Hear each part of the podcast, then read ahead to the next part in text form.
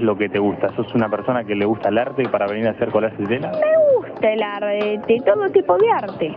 Bueno, y en ese tipo de arte que vos me comentás, ¿te gustaría seguir el día de mañana una carrera vinculada a esto? No lo sé, todavía no soy grande, debo esperar. Te voy a cambiar, ¿eh? Eh, bienvenidas y bienvenidos a un nuevo episodio de Si no es ahora cuando me muera. Mi nombre es David, estoy con Laura. Hola. Y hoy vamos a hablar de dos temas. Y los vamos a decir ya para que nos centremos y no Sí. se nos vayan. Sí. Vamos a hablar primero de la autoría de las fotos y luego hasta dónde uno puede aprender fotografía. ¿Por qué tienes solo un pendiente? Ah, porque solo uno. Ah, vale. Lo hizo Sofía. No sé cómo se llama en Instagram. Shout out, tú Sofía. Sí. Y Eh, son, bueno, lo hace ella, son gogos. Oh, gogos, es verdad. O sea, Y como que esta es mi, mi personalidad, es una ardilla caraculo. mi animal espiritual. Perfecto. Eh, ¿Y eso? ¿Tienes algo que decir antes de empezar? No, no. No. Vale, pues vamos a empezar. ¿Qué tal? Eh, Laura, cuéntanos qué te pasó con una fotografía tuya hace poco, recientemente. Sí. A ver. Yo trabajo, como bien sabéis, en muchos sitios. y uno de ellos es eh, haciendo comunicación de, de dos editoriales. Una de la cual pues hice fotografías para los autores, para todo el tema de la promoción del libro y tal. Estas fotografías yo pues las pasé a gente que me pidió pues para hacer una publicación, una entrevista o cualquier cosa. En plan, yo pasaba con el copyright y hasta entonces no tuve ningún problema. Me mencionaban, todo ok. O sea, la- las cosas funcionaban. Y llegó un momento que hubo una polémica con la, la autora del, del libro, porque el libro es en catalán Ajá. y ella no quiere traducirlo al castellano para no participar en la bilingüización del, del catalán. Vale. Ok. Pues claro, eh, la prensa española, castellanes llorones, se enfadaron mucho y hicieron un montón de noticias bastante de ideología cuestionable y utilizaron en varias ocasiones mi fotografía sin el copyright. Sí, Cosa- copyright, ¿qué refiere? Que no te ponían ni era tuya la foto ni nada. Claro, el copyright es como la mención de la autoría, Vale. que pones abajo, fotografía de Laura Galvez. Vale, el rollo es que yo no me enteré. Una cosa, una cosa. ¿Ni cobras cuando las publican? No, no, no, no, en ese sentido no. Yo las, en ese sentido yo las cedo. Vale. Sería como ceder el derecho a difusión, pero Vale. con la mención de autoría, siempre. Vale. Siempre. Yo eso siempre lo hago así. Y en el caso de que la quieras para otra cosa, como para prensa en papel, Papel. que eso no lo he mirado si ha salido en papel, es otro rollo. En plan, ahí sí que quizás, pues, cómpramela, ¿sabes? Em, bueno, el caso es. ¿Por dónde iba? Ya, que publicaron. Ah, sí. sin- Que sin yo, nada. yo no estoy, no, no estoy, o sea, no dedico ocho horas a la semana a investigar quién ha usado mi foto. El rollo es que mi padre lo vio Ah, y me envió como la foto y me dijo, es tuya, ¿verdad? Y yo sí. Y me empezó a enviar artículos en los que habían usado mi foto y me empecé a cabrear. Primero me cabreé porque la foto ilustraba pues artículos de ideología mm, más de derecha Vale. y bastante catal ay, castellana. Sí. O sea, anti, anticatalanista, Anticatalista. por decirlo, porque puede ser castellano y ser buena persona. Em, eh, yo me cabreé. Por, no tanto porque hayan usado la fotografía sin mencionarme que sí, pero porque ilustraba algo que yo no había dado permiso que ilustrara. Entonces, estas, bueno, estos medios eran El Mundo, el ABC, The Objective y una revista que no me acuerdo cómo se llamaba. O sea, eran cuatro medios que yo he encontrado. Vale, que tienes control. Sí, porque llega un punto que tampoco Ya, ya, si te no a podía abar- claro, no podía abarcarlo todo. Entonces yo lo primero que hice fue mandarles un mail en catalán eh, diciéndoles para molestar simplemente. Para decirles que yo era la propietaria intelectual de la fotografía, que no les había dado permiso y que por favor quitaran la fotografía. Ya. Vale, tres de ellos lo quitaron sin problema. El mundo, sigo esperando la respuesta del mundo. ¿Y sí, la, sí el artículo publicado? Eh, sí, foto? sí, y además está publicado en su página web y está publicado en Instagram. Entonces Hostia. yo compartí el post, luego, bueno, compartí la, lo que me estaba pasando en Instagram y mucha gente me contestó rollo, ya he denunciado la foto. Y yo comenté también la fotografía, esta fotografía es mía, en plan, no me han hecho ni puto caso. Que tampoco he insistido, ¿eh? eso es verdad. Pero el rollo es que a mí me cabreó mucho porque el tío, mi fotografía no puede estar ilustrando algo que en lo que yo no creo. Lo que más me enfadaba era eso, que se relacionara algo mío con Ya. algo en lo que yo no creo. Ya, por ejemplo, pero una pregunta. Que me, me- o sea, me molestaría igual que ahora de repente pongan que la foto es mía. iba, te iba a preguntar. Yo les dije, quitadla, Vale. rollo, quitad esta fotografía, por favor. Porque es un problema que cuando uno ya publica una imagen, Hmm. o en tu caso la cede eh, de esto, ¿hasta qué punto alguien puede cogerla y darle el significado que tú quieres? Es que, claro, el rollo era ese, en plan... mm, da la casualidad de que me parece muy bien el discurso que ha hecho la autora. Ya, Y que todo lo que se diga en contra de ella para ridiculizarla o para... Eh, no. Ya, pero por ejemplo, eh, ponte que no... Y lo que me molesta es que se politice. Ya. Porque de repente una decisión personal, la, la- la autora del libro escribió un, un dietario, un, un diario personal, y si su lengua materna o la lengua con el que habla con ella misma es el catalán, pues ajo y agua, si queréis saber lo que dice, aprended catalán, porque nosotros nos tenemos que adaptar. Ya. Y los comentarios eran como, pf, eh, no sé, muy llorones. Eran comentarios que era como, tío, Ya, no hay, no hay tanto drama, ¿no? Sí, que es que sí, que es, pues no estará en castellano, si te apetece tanto leértelo, pues léetelo en catalán, fijo que lo entiendes. seguro. Es que segurísimo. Y bueno, te robaron la foto. Entonces, Sí. primer, ¿qué recomiendas tú como persona robada que se, se debe hacer en estos casos? Primero, sobre todo eso, avisar, ¿no? Sí, yo creo que a ver, se puede hacer de manera yo siempre opto por la amistosa porque luego todo el rollo legal mm, Ya. nunca he llegado al rollo legal, pero solo pensarlo me da mucha Ya, pereza. ya, es que es eso. O sea, es como un trámite que yo no tengo ni la energía ni, el- ni la economía como para invertir en eso, ¿sabes?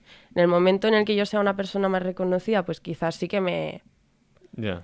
Pero Es tampoco, un- o sea, no le doy la importancia realmente. A mí no me importa que yo haya hecho unas fotografías para alguien y que las esté usando si hay un acuerdo anterior o si me han pedido permiso o si, si han hablado directamente conmigo. O sea, no, no puedes coger mi trabajo y pasártelo por el culo. Eso no. Porque son horas que le he dedicado y porque no, en plan, esta fotografía no existe por una inteligencia artificial. le he dedicado mi tiempo y, tío, la he hecho por un motivo que es la promoción del libro, no para que tú critiques a la autora. Por Dios. A mí ya me parece que, por ejemplo, que la usen en... O sea, que no te paguen ya me parece demasiado. Sí. También lo digo ahora desde, porque es muy fácil decirlo desde aquí y a todos Que no me paguen los medios, dices. Sí. Bueno, en este caso es... es, mm, Decisión tuya. sí, me da, me da culpa, no, pero... Ya, que a mí ya me parece que una decisión que tú podrías decir, oye, pues si vais a usar una foto mía, pues me pagáis y punto, ¿sabes? O sea, no tiene nada que... Que yo también te digo, te digo ahora Mm. que te lo digo así y luego en la vida real no soy así, soy en plan... eh, Yo Me han como- robado una foto, ok, no pasa nada. Seguid. Yo como, bueno, en ese sentido eh, es lo que hablábamos, ¿no? Como creo mucho en el proyecto de la editorial, ya estoy haciendo pues el... Ya es difusión, ¿no? Sí. Ya.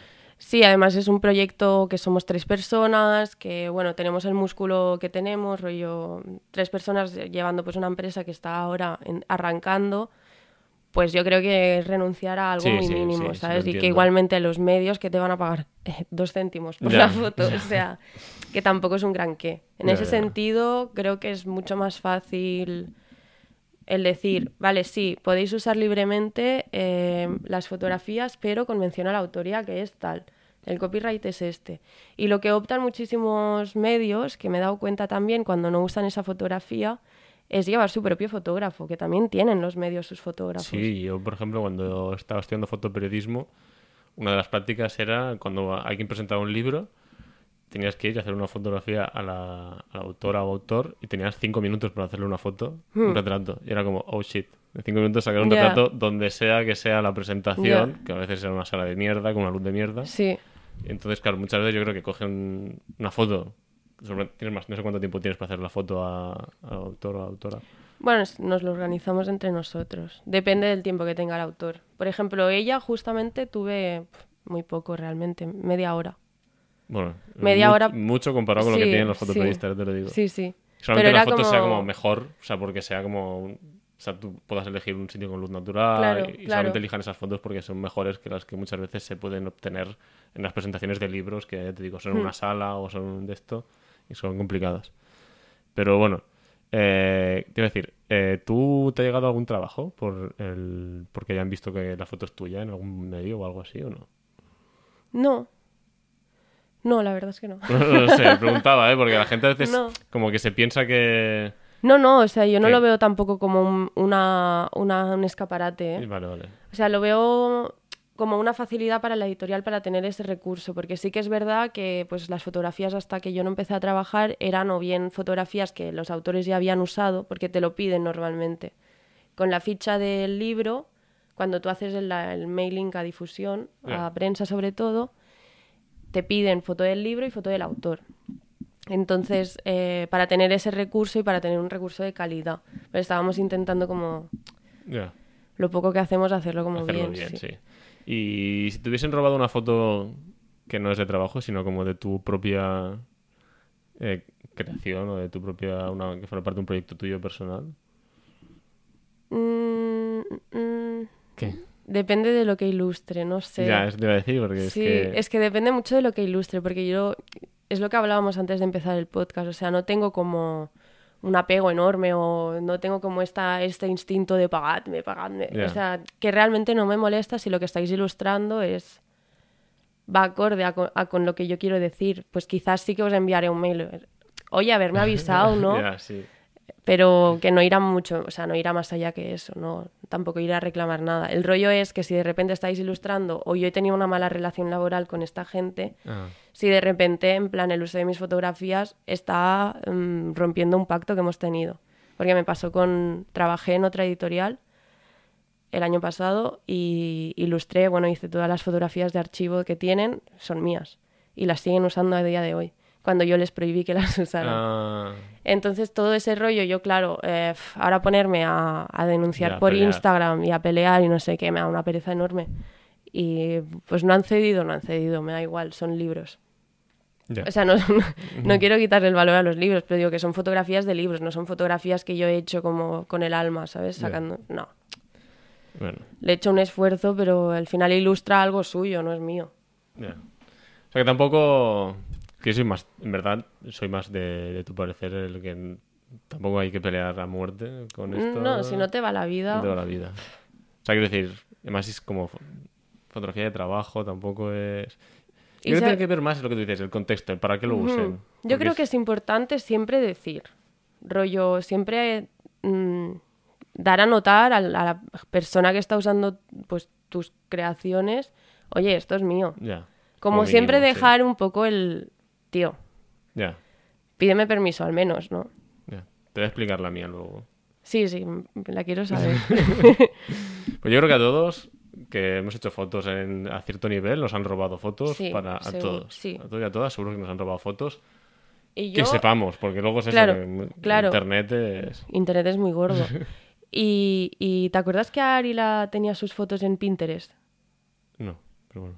Nos contó una vez que tenía, pues, que sus fotografías de, de creación personal, de proyecto personal, Ah, me estaban, sí, por, sí, sí. estaban por Pinterest sin mención de que era Bueno, ella. Sí, es que eso es... Pinterest es una movida muy heavy. ¿eh? Sí, sí. Es una muy, o sea, muy gorda, porque yo a veces busco como inspiración en Pinterest y luego digo, ¿pero de quién es? Y tengo que hacer como lo del buscador de. Google para saber de quién es la foto. Pero estoy seguro que hay gente que ha usado fotografías de personas, yo que se ponte para un single de un disco sin saber de quién es la foto. o- Segurísimo. Pero vamos. Bueno, y ahí me robaron también eh, eh, Vice España, Vice España. Heavy. Eh, y es muy fuerte. O sea, la historia es genial. Eh, yo para empezar no quise decir nada, porque en ese momento. Pero bueno, la cosa es que era verano post pandemia. Y bueno, en verano post pandemia, pues era. No era el verano típico de siempre de viajar, porque no se podía viajar. Y bueno, yo me juntaba mucho pues con mi grupo de. Un grupo que hicimos como de artistas eh, en Barcelona, que se llama FabBCN, que ya no existe. Bueno, existe en la mente de los que formamos parte. Y básicamente íbamos a casa de Marina, que es una chica que es ilustradora y dibuja, que tiene un talento enorme. Diría su Instagram si la gente no se pusiese nombres de Instagram totalmente. Luego compartimos, yo también Sí. compartiré el de Marina. Roch.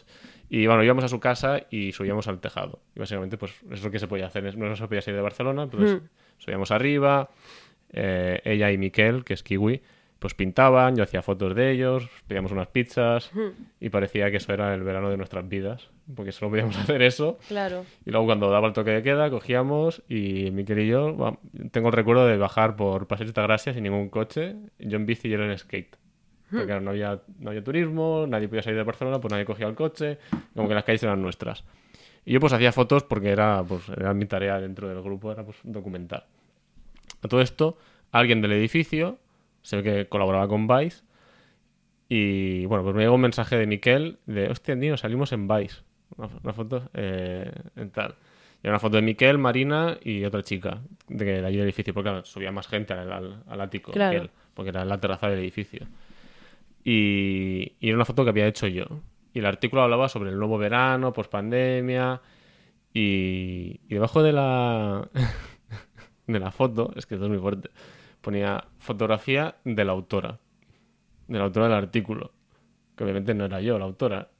Entonces, a partir, a raíz de eso, eh, mis amigos me llaman como la autora. O sea, en plan, ¿Qué? no, hombre, es que tú te llamas la autora y como la broma que teníamos es como que yo me hacía llamar la autora, ¿sabes? Plan, como que yo había elegido ese nickname, ese apodo, como mi apodo era la autora. Y la tía había... El seudónimo, Sí, sí, la autora. Era la autora.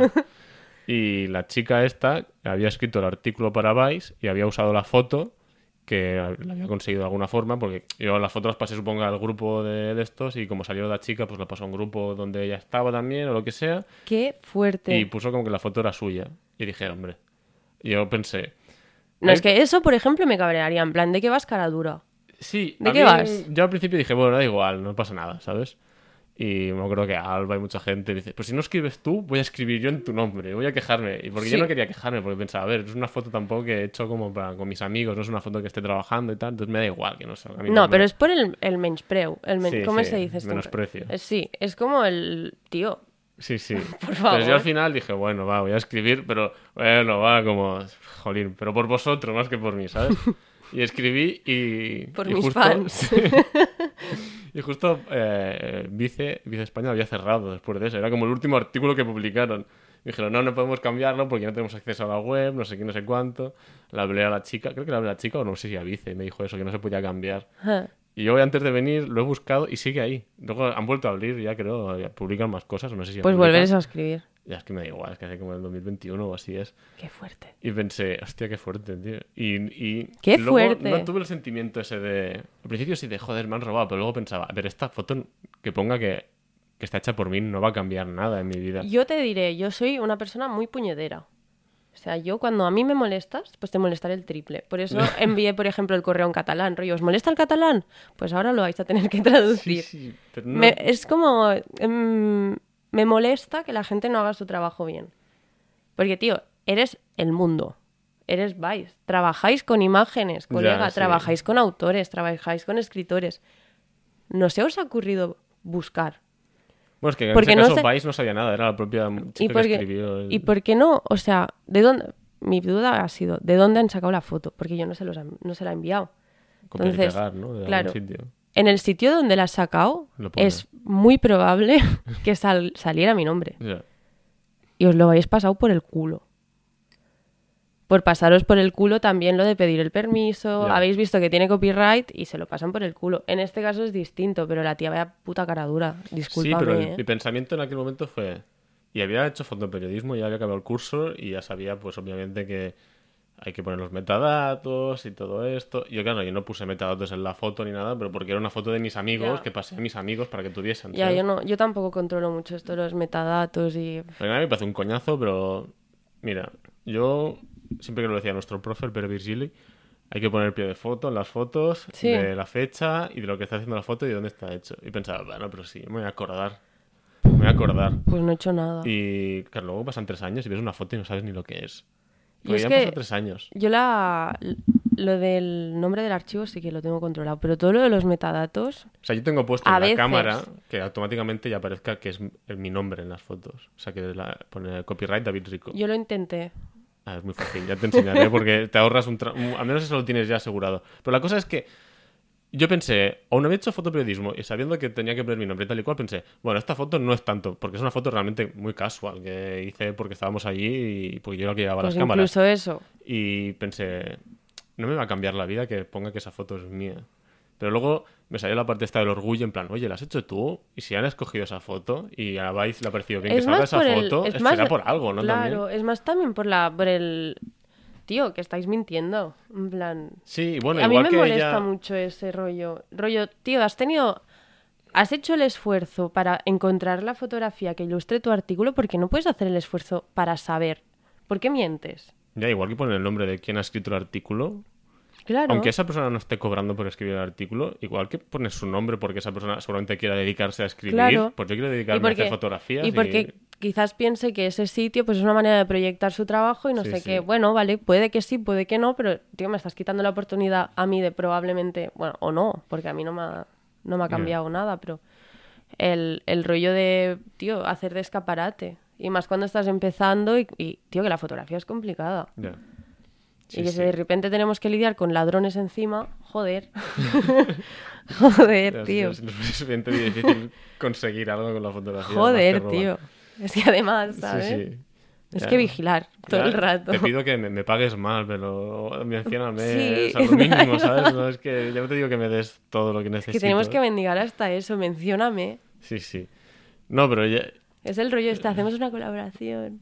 Sí, no, pero si Yo yo... te etiqueto. Yo soy como tú, en plan, sin tampoco necesito como... O sea, muchas veces es... no necesito el dinero, o sea, no es que no necesite el dinero, o sea, como que no quiero el dinero, pero como mínimo es eso, la colaboración esta de... sí, un po- o sea, no es tanto el mérito, pero sí, tío, que la foto es mía, no mientas, por favor. Ya, vale. Porque lo hablábamos antes, ya hablando ya más filosóficamente, de quién es la foto. Hmm. Cuando uno hace una foto, sobre todo cuando aparecen otras personas, quiénes son las fotos. Yo siempre tengo el dilema este de, ok, yo he hecho la foto, pero esa foto existe porque hay gente delante de la cámara. O sea, la foto aquella, por ejemplo, es tanto mía porque yo hice la foto como de Miquel y Marina que estaban allí pintando y estábamos toqueando que tampoco se les mencionaba su nombre, ¿sabes? En la foto. Eran, Claro, eran- que eran tres sí. jóvenes desconocidos en una, en una Ya, que al igual que te mencionaron a ti, podría ser fotografía de David Rico ilustrando a Kiwi, a Marina Roach, Sí, sí, haciendo... Sí, Claro, porque son- al final también guay, sí. estaban, por ejemplo, Marina estaba pintando una chaqueta que iba a vender, Miquel estaba pintando, yo que sé, un cuadro, o sea, al final también ellos están Eso se en la hace, foto. se hace sobre todo como en fotografía más histórica, rollo. Un fotógrafo que ha hecho una foto de, no sé... Coño, pero si de aquí a Picasso, 100 ¿no? años Miquel es un artista que te cagas o Claro, es un artista claro, que te cagas, esa foto es historia. A ¿no? nivel de archivo sí que se hace como, yo qué sé, no sé quién fotografiaba mucho a, a Pollock. Había un fotógrafo que fotografiaba un montón a Pollock, no me acuerdo. Bueno, pero es- este fotógrafo está fotografiando a Pollock, porque Sí. quizás lo, lo más importante no es la foto, sino el, el hecho de la foto. Sí, yo siempre lo hablo con Miquel, digo, si algún día te conviertes en un artista mundialmente conocido, vamos, tengo toda tu vida en fotos, o sea, estoy esperando a que pase, porque voy a ser el fotógrafo oficial de, de la vida artística de Miquel. O los fotógrafos que sean, bueno, que de repente han hecho una foto de algún grupo de música por casualidad y de repente es la foto icónica del, Sí, sí. del grupo. O Bueno. sea, es igual de importante para el grupo la fotografía que se le ha hecho, pero también quién la ha hecho. O sea, una cosa no existe sin la otra, eso es verdad. Es que ahora me acabo de acordar de un caso que hace poco, que esto no lo hablamos en el podcast, no sé si lo hablamos, no, en el po- creo que no. Eh, hace poco ha salido un libro sobre el vaquilla. Ah, no, no, no, no lo hablamos. No lo- esto es, pero sabes de lo esto es que es, bestia. ¿eh? Sí, sí, sí. O sea, Buah, voy a explicar y corrígeme si me equivoco porque no estoy seguro de que lo tenga bien. Pero bueno, el vaquilla es un personaje icónico de la bueno, cultura española. Sí, sí, sí, sí. sí. Y hace poco se, pues, se ha hecho un libro y se cogió una foto de un fotógrafo que no sé quién es. Que está vivo. No, está muerto. ¿Está muerto el fotógrafo? que ¿No sí. estaba vivo? Creo que está muerto. ¿No era muy mayor? No, creo que está muerto. Creo que Eh, ahí, bueno. ahí reside un poco. Bueno, cogieron una, Pero los es derechos un fotógrafo sigue- fotógrafo que se Sí, sí, sí. Y, y el, el rollo es que los derechos siguen vigentes. En plan, Eso no sí, los pasado- derechos sí que estaban vigentes, seguro. No sigue pas- o sea, no ha pasado tanto tiempo como para que estén open file. Pero la, la editora del libro, lo que sea, cogió la foto y no le pagó los derechos a, a la familia o quien tenga ahora los derechos del fotógrafo, eh, diciendo que no era una fotografía que formaba parte de una colección, sino que era una fotografía que se había dado por casualidad. Como que él estaba allí por casualidad, le hizo la foto, entonces no forma parte de una obra fotográfica, entonces se puede usar con libre, con libre de esto. Claro, Es más, se dijo que era una foto cualquiera. Sí, que era una foto, entraba dentro de la categoría de foto cualquiera. Alegando que él por casualidad estaba Qué allí fuerte, y le hizo una foto fuerte. a esa persona que luego se hizo famosa y se escribió un libro sobre él. Pero claro, todas las fotos Era- son por casualidad. Creo que, era un, creo que era un libro sobre tatuajes o algo así. Sí, no sé, no estoy muy... Y el rollo es que encima de usar la fotografía le pusieron como una corona de espinas, en plan que alteraron la fotografía sin el permiso. Uno, sin el permiso del fotógrafo estáis como haciendo una portada de un libro. Dos, la estáis alterando. Ya, ya. ¿De qué? ¿De qué? O sea, me, fal- me parece una falta de respeto, pero guau, enorme. Pero para el sí, vaquilla, sí. para el fotógrafo, ya no tanto por el... Tío, pídeme permiso. Que estás alterando, estás alterando. Es que creo que el foto- te- lo tenemos que mirar, pero creo que está vivo porque él demandó. Yo sé que hubo demanda, pero porque... el- es- No sé que- si por parte de la familia o qué, pero hubo demanda. hubo Pero me parece el... el- o sea, la... Y que se justificaron en eso, en que es una sí, foto cualquiera, en plan. máxima, eh, no es una foto cualquiera. A ver, La estás usando La porque, estás usando sí, porque- porque es una foto del vaquilla, en plan. Pero además, claro, la foto cualquiera es eso, que definía como... eh, es una foto que no había intención, que era fruto de casualidad, que no sé qué, no sé cuánto. ¿Y tú qué sabes? Pero bueno, aparte de que tú que sabes, como la, yo qué sé, la mayoría de las fotos son la mayoría de las fotos por casualidades, porque Sí. el fotógrafo está ahí y Sí. ve algo que sí le llama la atención, o sea, Pero no tiene más o menos no valor. puedes quitarle valor porque es fruto de la casualidad, o sea, no sé. El hecho es que lo ha sabido ver y lo ha, y lo ha retratado. Sí, sí, exacto. O sea, sea por una sesión de una hora o sea porque lo ha visto en un instante. ¿Qué más da? Sí, sí. Muy fuerte, esto es verdad. No, hemos, no, uh, es muy fuerte, ¿eh? Claro, entonces, Me claro, quedé imagínate que yo flipando. eh, a veces yo te hago fotos aquí a ti y ponte tú, claro, eh, pasan años Hmm. y cogen esta foto y, y ni me mencionan. Porque tú te has vuelto la... la- Sería, bueno, sería muy... Yo creo que yo, yo O sea, tú sería... no dejarías que pasase, no, no, obviamente, pero... no, no, ni de coña. Pero sí, claro, es casualidad también que yo... Es por casualidad de la vida estoy aquí grabando un podcast contigo y te he hecho una foto. Ya, Porque podría, por casualidad, podría haberme dejado la cámara en casa. claro. claro. ¿De Pero quién- bueno. bueno, en, en la conclusión, ¿de quién es la foto? Respondan. No sé, pero yo creo que sí, que obviamente... No, yo creo que es participación como de todos los elementos, ¿no? La fotografía al final se le apropia a la, gen- a la, a la- a la gente, a gente secreto, a la persona que tiene la herramienta que es la cámara, pero que también, jolín, en plan, creo que es igual de... O sea que gracias a la participación como de todos los elementos, pues Hay hay, una foto. hay la foto. Evidentemente es, sí, es bastante... Es complicado porque yo, por ejemplo... Yo antes del, del episodio, es mía, es mía. Es mía, la foto es mía. Sí, obviamente tú has sabido ver la... Has sabido ver que hay una foto ahí y has llevado la cámara a tu ojo, has apretado el disparador y has creado la foto. Pero eh, es un esfuerzo colaborativo que la persona, por ejemplo, sabe si es robada, pues bueno, es robada, obviamente, pero si la persona está... Aunque sea robada y te ha dado acceso a su casa, por ejemplo, ella está poniendo de su parte también y está como colaborando en crear algo. Eh, Sí, quizás Entonces, es por importante ejemplo- lo de los pies de foto en los metadatos. Sí, no es importante. Qué Es- fuerte. da mucha pereza. Lo acabo de, lo acabo de ver, en plan que en el pie de foto salga eh, en casa de tal, fotografiando a tal, en el día tal. Porque de aquí a 50 años vete tú a saber. Ya que de dicen. 50 años no sabrás si es 2023 o 2022 o De 2019. repente, porque tu memoria el- ya está. Claro, el pie de foto puede ser chica cualquiera Chica cualquiera fotografiado por chico cualquiera. por la autora. Exacto, por la autora. Guau. Sí, sí. Claro, Eh, es que se puede, sí, se puede alterar bastante. Y por último, yo no sé, en este tema decir que yo, por ejemplo, si fotografío a Miquel o lo que sea, o a Marina, y usan esas fotos eh, para unos, yo qué sé, poder hacer una entrevista y usan esa foto, jamás me voy a enfadar con ellos porque. Primero porque han usado una foto que. que si han usado esa foto es porque les es gusta guay, esa foto, sí. ¿sabes? Sí, Y luego es, en- no sé, me dieron acceso a, a estar ahí mientras creaban algo o lo que sea y también es su foto en ese sentido. Para mí es su foto. Otra cosa es que... Pero yo creo que también, o sea, influye bastante el tipo de relación que tengas con el Sí, fotografiado, ¿no? Sí, sí. Porque yo, por ejemplo, sí que es verdad que un día te, te pregunté si podía usar una foto que me hiciste para, no, no sé qué era, como para un artículo o algo Hmm. así. Y me dijiste, sí, claro, pero que el hecho de pedir permiso sí, tampoco sí. cuesta nada, ¿sabes? Por, por mucho que sé que me vas a decir que Sí. sí, eh, Pero, por ejemplo, yo he pedido permiso incluso para publicar una foto en Instagram Hmm. de alguien. En plan, yo puedo publicar esta foto. Porque a veces la gente no se ve bien en la foto o no le gusta... yo creo eh, que es importante pedir permiso, creo que es lo más importante. Sí. Para no faltar al respeto o para no hacer algo que pueda, no sé. Sí, sí. Es como, por ejemplo... O sea, es un ejemplo muy tonto. muy Hmm. tonto. Pero, por ejemplo, a Karin, cuando quiero un chicle, le, le pido, ¿puedo cogerte un chicle? Hmm. No sé, llevamos dos años saliendo ya. Obviamente puedo cogerte un chicle. pero es lo mismo, en plan, obviamente me vas a dejar subir esta foto tuya, pero te pregunto antes, porque Claro. quizá, vete tú a saber por, qué- por qué no quieres Claro. que sea esa foto, pero bueno, pues te pregunto antes y estamos todos de acuerdo, estamos en la misma y cero problemas. Es como ha- hacerlo, o sea, no cuesta Sí, nada. evitarte como, no sé, mal rollo. Sí, Claro. sí. En fin, ¿algo más que añadir sobre este tema? No, creo que está todo dit. Está todo dit. Pues pasamos al siguiente tema que... Pues ¿Se puede aprender fotografía? se- esto nace de una rayada mía. Eh, pues yo un día estaba...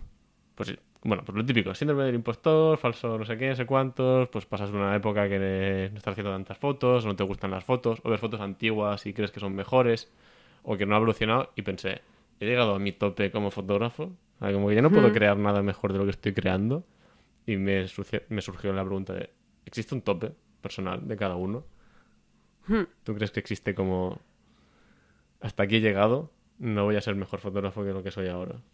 Que también habría que decir que es mejor y que es peor Claro, fotógrafo, yo, pero... yo, yo esto no lo vivo tanto porque no hago fotografía tan a menudo. Entonces, siempre que vuelvo a hacer fotografías como, wow, mi primera vez. Eh, en- no, o sea, no tengo esta sensación nunca de, vale, ya está, hasta aquí. Porque es como que siempre me tengo que esforzar un montón. Ya, pero por Porque es, como mi primera vez muchas Sí. veces. Y, y esto es bonito a la vez, no sé hasta qué punto me perjudica también para no poder evolucionar hasta un cierto nivel, pero es lo que hablábamos de mm, que yo el, bueno, que decías, mm, el estudiar fotografía hace que sepas más, que sepas menos, y yo creo que, a ver, está bien tener como una base sólida de sobre todo tecnicismos y para poder llegar donde quieres llegar, pero que también hay que tener en cuenta que la fotografía va condicionada por una herramienta y que hay una limitación tecnológica. O sea, que tú puedes tener un sentido estético y tener un sentido creativo muy, muy evolucionado, pero que, bueno, llega hasta donde pueda llegar. Que evidentemente ahora está muy avanzado y que hay muchas técnicas eh, protofotográficas que te dan como medios para hacerlo de manera alternativa, pero bueno, que tienes que conocer esas técnicas y eso es mucho Sí. curro, o sea, llegar ahí para mí es como, wow. Eh, por ejemplo, tú estudiaste fotografía, la carrera de fotografía. Sí, Carrera, bueno, en Andorra no es carrera, pero... O sea, no como carrera, pero... en Andorra se paga un montón de dinero por pasearse por Barcelona, eso es lo que consideran. Exacto. No, pero tú estudiaste, eh, ¿cuántos años? ¿Tres años? Tres años, sí. Más luego hiciste el... Luego hice especialización en fotocreación y reflexión y luego me especialicé de nuevo porque ya fui a Hannover. Ujú. Me volví a especializar en documental. Vale. Yo he estudiado solo un curso de fotoperiodismo y uno de laboratorio, ¿vale? O sea, tenemos como las dos versiones aquí Mm. de, de estudiar. Entonces, claro, podemos tener toda la gama de opiniones, que entonces está bien, yo creo que para la gente que nos escucha. Estudiaste en el IFC, Sí, ya que hay gente Sí. que quizás nos escuchan del IFC, sí, sí. eh, lo decimos. ¿Y cuál es, o sea, tú crees, obviamente, al salir, eh, Yo sentí que había aprendido un montón. aprendido un montón, Sí, sí, sí. O sea, vale. yo llegué el primer año y de repente eh, todo lo que creía saber era un nabo. era una mierda. O sea, yo no sabía nada. Que esta sensación es súper chula porque de repente Sí. todo lo que aprendes es como aplicable a mejorar tu fotografía y verita, o sea, del, del primer año al segundo año hay un cambio súper radical. O sea, yo veo mis fotos del primer año y digo, madre mía, madre mía, ¿qué es esto? ¿Qué es esto? Sí. ¿Qué Pero a es nivel mierda? técnico o a nivel... Porque obviamente se a nivel técnico se pueden aprender ambos. muchísimas cosas. Técnico y estético. Sí. O sea, la yo- pregunta es estético, así. Claro, em, evidentemente hay un sentido de la estética que viene como... Cada uno tiene unos gustos que creo que mm, van como afinándose. Sí. Yo creo que la, los gustos se afinan. O sea, Ya. tú puedes tener unos gustos al principio, pero cuanto más ves, más afinas. Siempre hay un gusto que es el origen. Por ejemplo, a mí me encanta la estética, eh, bueno, de hadas y todo eso, y eso Ah. siempre va a existir en mí porque es algo que es, es el origen. Pero de ahí, pues, se van como ramificando y tienes como... Ya, quizá como que vas aprendiendo cómo... Le he pegado una hostia al micro, no sé si se va a oír. Quizás vas aprendiendo cómo manifestar mejor tus gustos, ¿no? O como filtrarlos mejor. Sí, refinarlo. Refinarlos, sí. Sí, como que. Sí, como las supernenas que van poniendo como Sí. cosas y de repente, pues. ¿Sabes cómo se llama la super... per- Perdón, ¿eh? Esto es un... Esto... eh, Me he peleado dos veces con Karin en mi Chicas vida. superpoderosas, ¿no? ¿No Sí, cómo era? Bueno, Algo ¿cómo se llama la cactus en Latinoamérica? ¿Cómo se llama? Bellota. ¿No? Una bellota es marrón. Ya. Bueno, hasta aquí lo dejo porque si no voy a tener otra vez pelea en casa. Yo quizás voy un poco, ¿es ella? Sí, Soy tú eres, cactus. tú eres cactus, bellota. Bellota. Eh, la segunda pelea, solo me he peleado dos veces con Karin, la segunda fue por este y la primera porque estamos jugando un juego de cartas.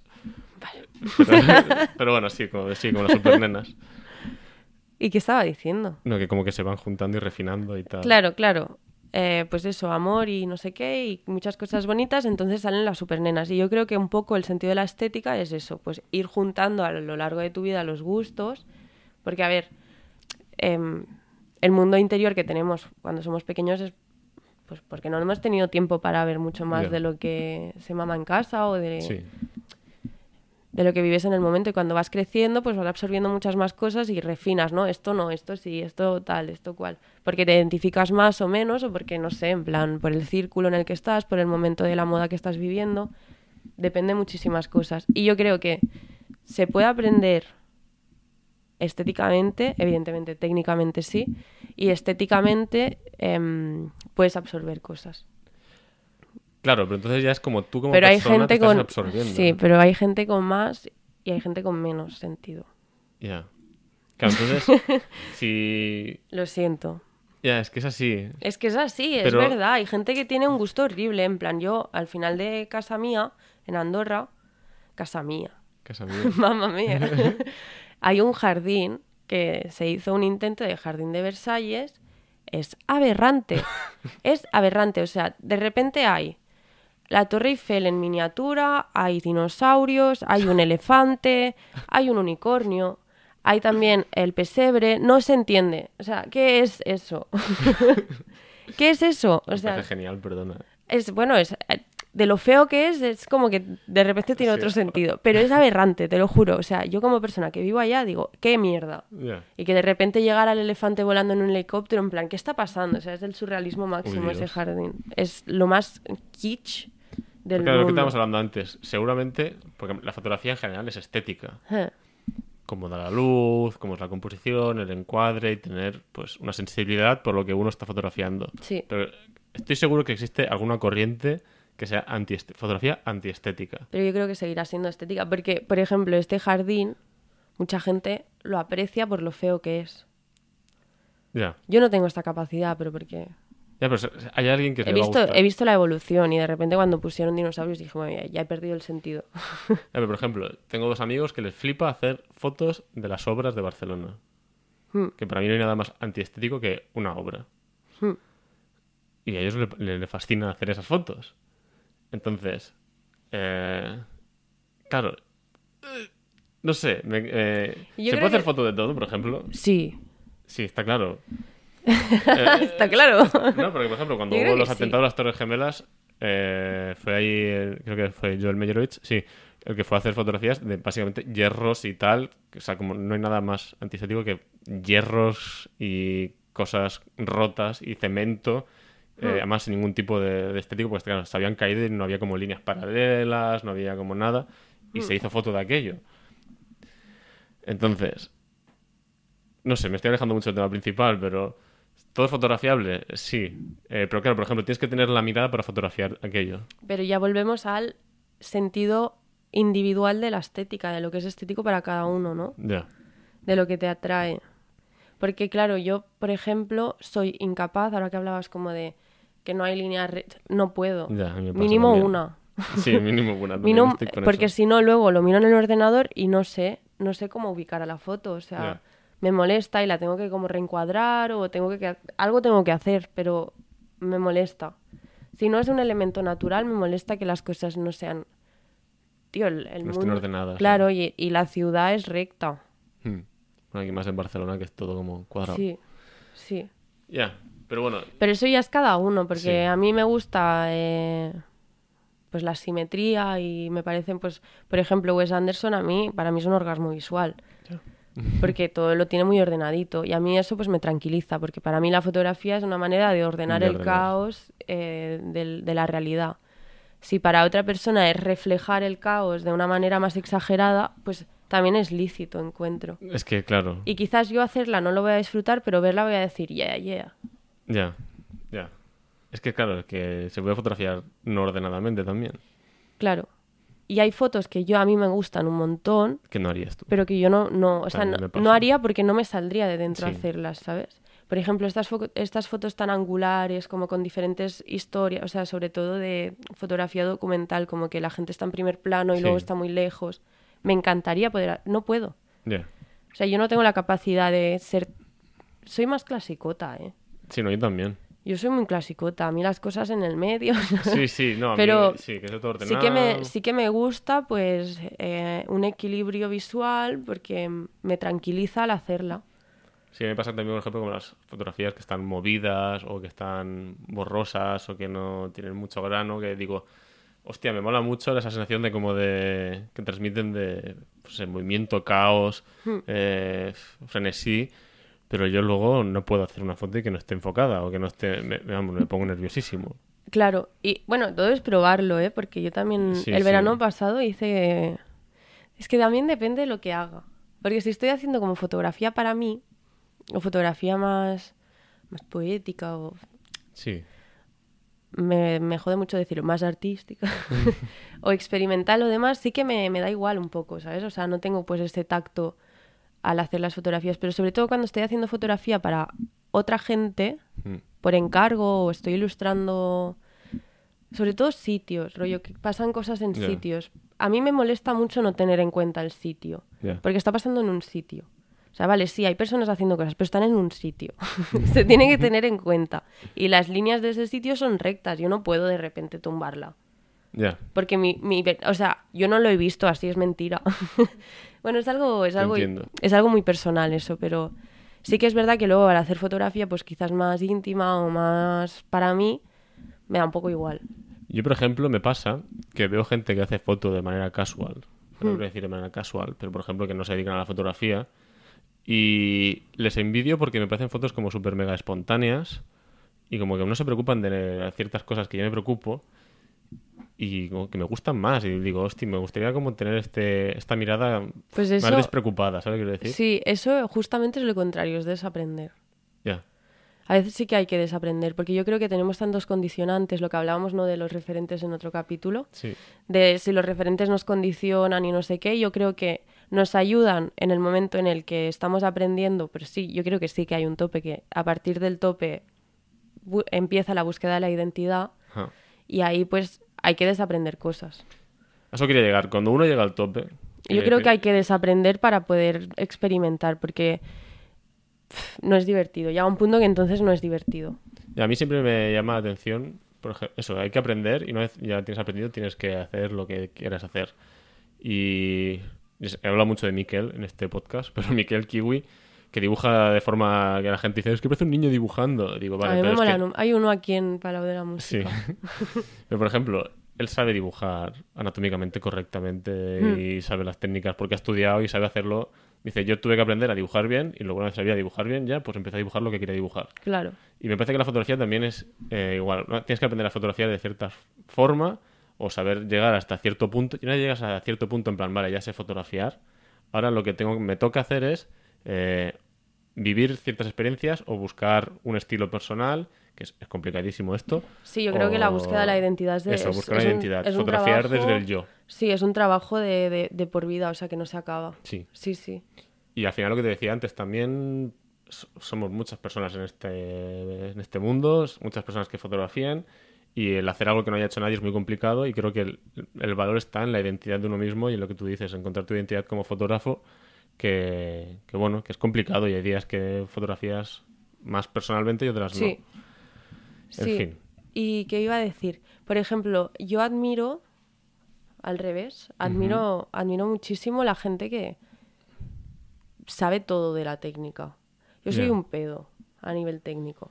O sea, sé, evidentemente sé usar la cámara, pero joder, hay cosas que flipo, en plan, los yo a mí la tecnología no me gusta mucho. Plan, no es que no me guste, sino que me, me entiendo poco, o sea, lo justo y necesario. Y sí que hago experimentos, como tocando botoncillos, pero luego no sé cómo lo he hecho. O sea, es como todo muy intuitivo. Y sobre todo en el, en el rollo analógico, sí que es verdad que, ostras, me gustaría un montón conocer más la técnica para tener pues esa posibilidad de jugar más y tal. Creo que el rollo tecnológico y, y- y tal sí que limita también al aprender. Porque, por ejemplo, yo no estoy muy abierta a, a volver a dar clases, ¿sabes? En plan, y sería aprender de manera autodidacta, que me parece súper divertido, y en el momento en el que ya sepa, vale, esto se hace así, esto se hace así, desaprender para poder hacer lo que yo quiero. Yo creo que es un poco en la metodología que deberíamos seguir, ¿no? No sé, es que para, para- iba a decir algo muy polémico aquí. Para mí el 95% de la diversión de la fotografía es encuadrar. Me la suda. Si una cámara la vas a poner por mí automáticamente, est- estoy, Hmm. ¿Te ha estoy bien. pasado, te ha pasado alguna vez que tie- ves el encuadre, lo tienes, y de repente pasa un elemento que como que cuadra brutal en el... pero ya no, ya está. Ya, bueno, me pasó, por ejemplo, en, en San Jordi. Yo tengo una libreta de fotos perdidas. Ya, bueno, que la- las- yo las dejé de torturarme con eso. Ah, no, pero a mí me gusta un montón, No, porque yo, eh, a mí me gusta. ah, hubo una- o sea, cuando empezaba, bueno, llegaba a casa enfadado si había perdido una foto. Sí. O sea, si veía una foto y decía, hostia, no estaba en el momento adecuado o no estoy en el esto. eh, Pero es bonito porque la has visto. Es como ver un ángel. Bueno, y cuando empecé a disparar en analógico, lo típico que pones es un carrete mal. Y dices, "Hostia, este carrete está durando demasiado. Y no, No. puesto el carrete. Y dices, Buah, había hecho esta foto y ya no existe, ¿sabes? No. Y, y te quedas como en plan... Yo dejé de llorar por perder fotos. Es que es eso. eh. Porque creo que al- igualmente se van a perder. Yo, mira, ahora ya ni me preocupo por las fotos que no hago. Tengo dos normas. Cuando no corro para hacer una foto. Ya estoy muy mayor para correr. que yo tengo gente que va conmigo a hacer fotos. Una foto, correr detrás de la foto para hacer la foto. Mira tú. Si no, si no la tengo delante de mis narices, Total. no, no. Ni me agacho ni, ni corro. Y luego es eso. Si no la hago, no me, no me torturo. El otro día estaba pensando que. eh, no tengo que ser exigente conmigo a la hora de hacer fotos, tengo que ser exigente con mis fotos. Cuando estoy seleccionando qué fotos son buenas, ahí sí que soy exigente, soy muy exigente. Pero no tengo que ser exigente conmigo No. mismo eh, cuando estoy haciendo fotos porque si no es una tortura Claro. que, no, que no vale vivir. Claro, y las cosas, las, las cosas, o sea, en el momento. Joder, es que yo no sé si los que nos estáis escuchando, no sé de qué, pal- de qué palo venís, de, quizás no venís de ningún palo artístico, pero, tío, eh, sensación que todos hemos vivido, yo qué sé, eh, antes de un examen. Mm. Un examen súper importante o el de la selectividad o algo así. Me estaré cagando seguramente. Vale, pues esos, esos nervios son los que yo no me cago, pero esos nervios, esa tensión es la que, por ejemplo, yo vivo en un shooting. Ya, uh, sí, sí. Y si el shooting es de seis horas, estaré seis horas así. Ya, ya. Y cuando salga de ahí, me voy a dormir. O sea, es una tensión súper bestia, súper bestia. Y, y en ese momento, evidentemente, va a salir lo que tenga que salir. Y luego, cuando llegue a casa, diré, pues vaya mierda, o qué bien, vale, Sí. pues salvo cuatro, o salvo treinta. Y, y a partir de ahí, es también el el aprendizaje. el aprendizaje es como mirar el ordenador y decir, vale, esta quizás la próxima vez, pues Eh, ahí se aprende. Sí, Yo, ahí se aprende un cosa- montón. un día Mirando tus fotos estos, se aprende un montón. aprender- Sí, sí, sí. Más que mirar otras fotos, mirar las fotos de uno es como... Sí, sí, sí. "Oye, ¿Qué podría haber cambiado aquí? ¿Qué podría haber hecho aquí? Hmm. Ahí es como uno aprende, aprende, aprende.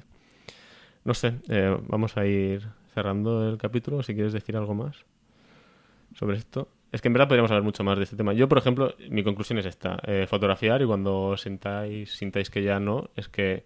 O sea, que ya sabéis todo lo que queréis que tenéis... Que nunca se sabe todo, obviamente, pero es pues buscar y eh, buscar experiencias que queráis fotografiar Sí. o que queráis transmitir o proyectos, mini proyectos. ¿Te llega al ojo a leer esa frase?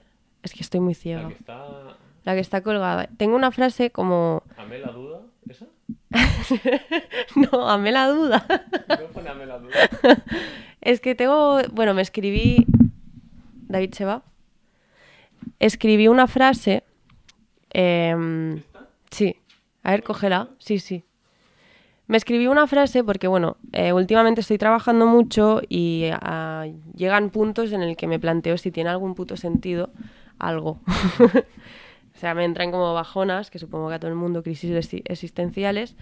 Y eh, pues eh, un gran sabio, Dumbledore, dijo una vez, ante la duda, desandar lo andado resulta ser siempre la opción más sabia. Creo que esta es una buena conclusión como para todo en la vida. Rollo, eh, por mucho que hayas aprendido, siempre puedes ir para atrás y quizás te sientas más cómodo dos pasos más atrás. Y creo que me- la tengo ahí colgada, o sea, me la apunté como hace muchos meses. Y me sirve un montón Es, tener es esto en mente, rollo. Albus Dumbledore. Sí, sí, Albus Dumbledore. ¿El, ¿El bueno o Jude Law? El bueno, Ah, vale. siempre el bueno. Eh, bueno, pues yo voy a hacer, también voy a, Quotes. a quote a Mark Steinmetz. Eh, dijo una frase que me, me impactó y la tengo marcada en el cerebro, que es el, el deber del fotógrafo es que la fotografía que haga sea más interesante que lo que está fotografiando. Wow. Es muy complicado, pero es así, es lo que tienes que hacer. Sí. Como, si está pasando algo guay, tienes que hacer que tu foto sea mejor que lo que está pasando. Que no sea meramente lo que está pasando. Exacto. Wow.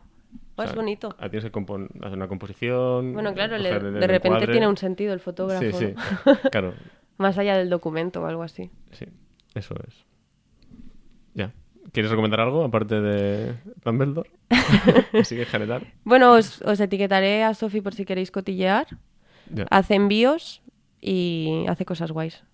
Bueno, pues recomendamos a Sofi con ese pendiente. Sí. Y yo recomiendo, pues. Eh... Hostia, me tengo una que recomendar hoy. ¿Qué, qué me está gustando últimamente? Nada, me recomiendo las supernenas en latino. Cactus. Exacto. Y bellota. Sí. Adiós.